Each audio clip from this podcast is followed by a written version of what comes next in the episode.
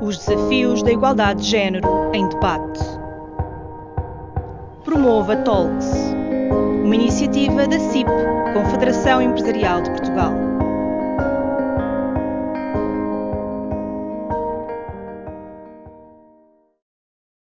Olá a todos, sejam bem-vindos à segunda temporada do Promova Talks, o espaço de debate do projeto Promova, uma iniciativa da CIP, Confederação Empresarial de Portugal, que pretende alargar o acesso das mulheres a cargos de liderança nas empresas portuguesas. A sexta convidada desta temporada é Raquel Caldeira, Head of Innovation Department na Introsis. Raquel já foi professora e consultora ambiental, mas de há 10 anos para cá tem-se dedicado mais à área de gestão, especificamente na Introsis. Esta mudança de área e de trabalho levou a perceber diferentes formas de tratamento consoante o setor em que trabalhava? Olá Helena, olá a todos. Antes de mais gostaria de agradecer à CIP e à ECO o convite para participar neste Promova Talks e poder relembrar tudo o que experienciei e estou a experienciar neste projeto. Relativamente à forma de tratamento nos vários setores, sem dúvida que o contexto em que trabalhamos molda a forma como os outros nos veem e, nos tratam e se tratam. No entanto, é apenas mais um fator. A faixa etária, géneros, etnias, entre outros, são também importantes na forma de tratamento. Quando iniciei a minha carreira como professora no ensino superior, eu era mais nova do que grande parte dos meus alunos. Muitos deles tinham um grau de bacharel, vários anos de experiência profissional e voltaram a estudar para aprender áreas complementares à sua formação de base. Áreas essas muitas vezes vistas com alguma desconfiança. No entanto, quando agora tenho a oportunidade de encontrar alguns deles em contextos profissionais, pessoais, tão diferentes, tenho um gosto enorme em me relembrar como cresci e fui acarinhada por eles. Quando iniciei uma fase em que formava gerações mais novas, o comportamento e tratamento entre eles e comigo também já era bem diferente. Os desafios associados também dentro do mesmo setor, pessoas diferentes e faixas etárias diferentes geram tratamentos diferentes. Também, como consultora ambiental, contactei com setores diferentes. Um mais ligado à monitorização ambiental e com formas de estar mais próximas da minha.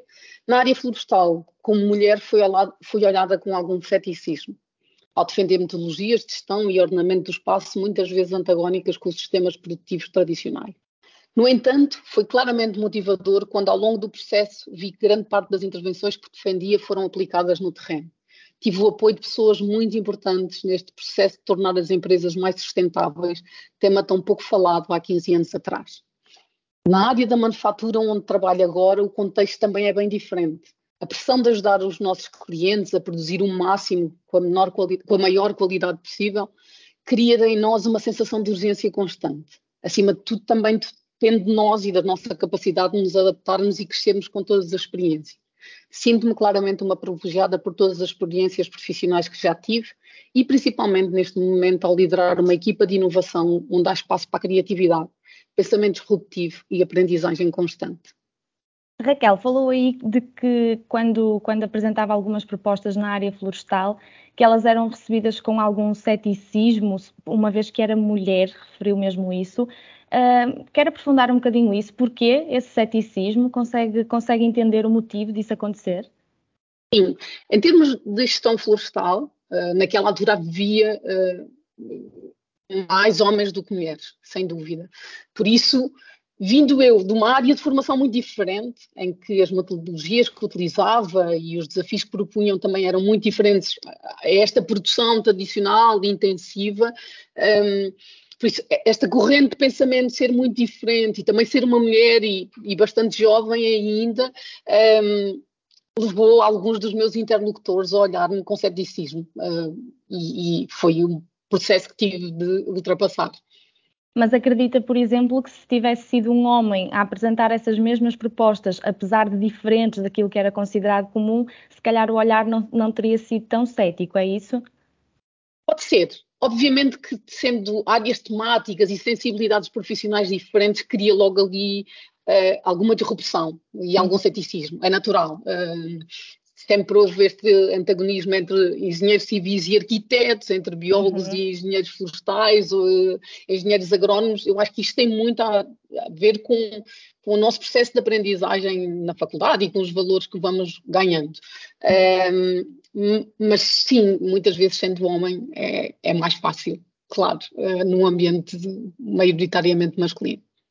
E pegando mesmo nisso, no, nos ambientes maioritariamente masculinos, no caso da, da Introsis, sendo uma empresa de automação industrial, a relação dela com a área de engenharia acaba por ser estreita, e sendo a área de engenharia muito masculina, pergunto-lhe se acha difícil trabalhar num meio maioritariamente composto por homens, sendo mulher. Uh, que, que, tipo de dificuldades é que, é que sentiu, se é que sentiu, durante este percurso? Ao longo da minha carreira profissional, e como já expliquei anteriormente, já colaborei em instituições muito diferentes em termos de igualdade de género. Provavelmente nesse aspecto a Introcis foi o mais desafiante porque tem uma percentagem de, homens e mulheres, uh, o gap entre homens e mulheres mais uh, significativo. Apesar da Introcis ter muitas mulheres em cargos de liderança, eu sou a única responsável do departamento numa área mais próxima da área operacional neste contexto de serviços para a indústria e numa área de inovação, vejo muitas vezes arrumar contra a maré. No entanto, uma das minhas principais características é ser muito persistente, quase teimosa, e abraço com agrado todas estas dificuldades. O apoio de outras mulheres, que mais do que colegas são minhas amigas, também tem sido fundamental. Penso que, acima de tudo, conquistei o meu espaço ao tentar aprender com todos os meus colegas, sendo muitos deles muito mais jovens que eu mas principalmente com a minha equipa que tem uma disponibilidade enorme para ensinar todos os dias coisas novas. Raquel, mas a verdade é que a falta de, de diversidade tem atormentado a indústria há já vários anos, uh, principalmente no que diz respeito à igualdade de género. Um, e gostaria de saber porque é que acha que isto uh, continua a acontecer e o, o que é que considera que poderia ser feito para atrair mais mulheres para este setor. Existem contextos industriais muito diferentes e nem todos eles marcadamente masculinos. Há muitas fábricas com muito mais mulheres nos processos produtivos do que homens. Obviamente que mesmo que nessas fábricas quase todas elas são geridas por homens também. Mas este facto, apesar de injusto para as mulheres que lá trabalham, também pode ser considerado uma grande oportunidade para algumas delas. Tanto em termos profissionais, como no Promova, tive a oportunidade de conhecer mulheres e líderes muito inspiradoras em realidades industriais. No entanto, concordo que é um facto que as engenharias são essencialmente procuradas por homens. Acima de tudo, penso que até este momento todos nós temos contribuído para o menor interesse das meninas e mulheres na área STEM. Quando oferecemos uma boneca a uma menina e um Lego a um menino, estamos claramente a incentivar o preconceito enraizado na nossa sociedade. É neste sentido que considero que as famílias, professores, a sociedade em geral, tem de contribuir desde cedo para reduzir este gap entre meninos e meninas em determinadas áreas de formação. Portanto, acredita que as crenças que vão sendo criadas desde, desde crianças, até pelo ambiente familiar, podem contribuir muito para uma decisão no futuro. É isso? Sim, claramente. Há um, um, desvio, um desvio, logo numa fase muito precoce, um, ehm, quando se promove determinadas atividades num determinado género que não se promove noutro. E isso pode influenciar e determinar a nossa carreira no futuro. No entanto, e pela experiência que tenho em, em já ter mudado de carreira várias vezes, acho que estamos sempre a tempo para poder nos aproximarmos de uma área que na nossa formação inicial está mais distante de nós. Mas Raquel, sente que projetos como o Promova podem contribuir melhor e mais para que esta mudança efetivamente aconteça? Sim, sem dúvida. Até participar no Promova não estava sensível a alguma destas questões relacionadas com igualdade ou desigualdade de género. Penso que estava habituada, pois é uma realidade da nossa sociedade. Antes de me inscrever, tive algumas dúvidas em participar numa atividade que fosse exclusivamente feminina. Decidi participar essencialmente pelo impacto que os conteúdos programáticos iam ter em mim como líder o Promova fez um clique na minha forma de pensar, todas as questões sobre igualdade e diversidade.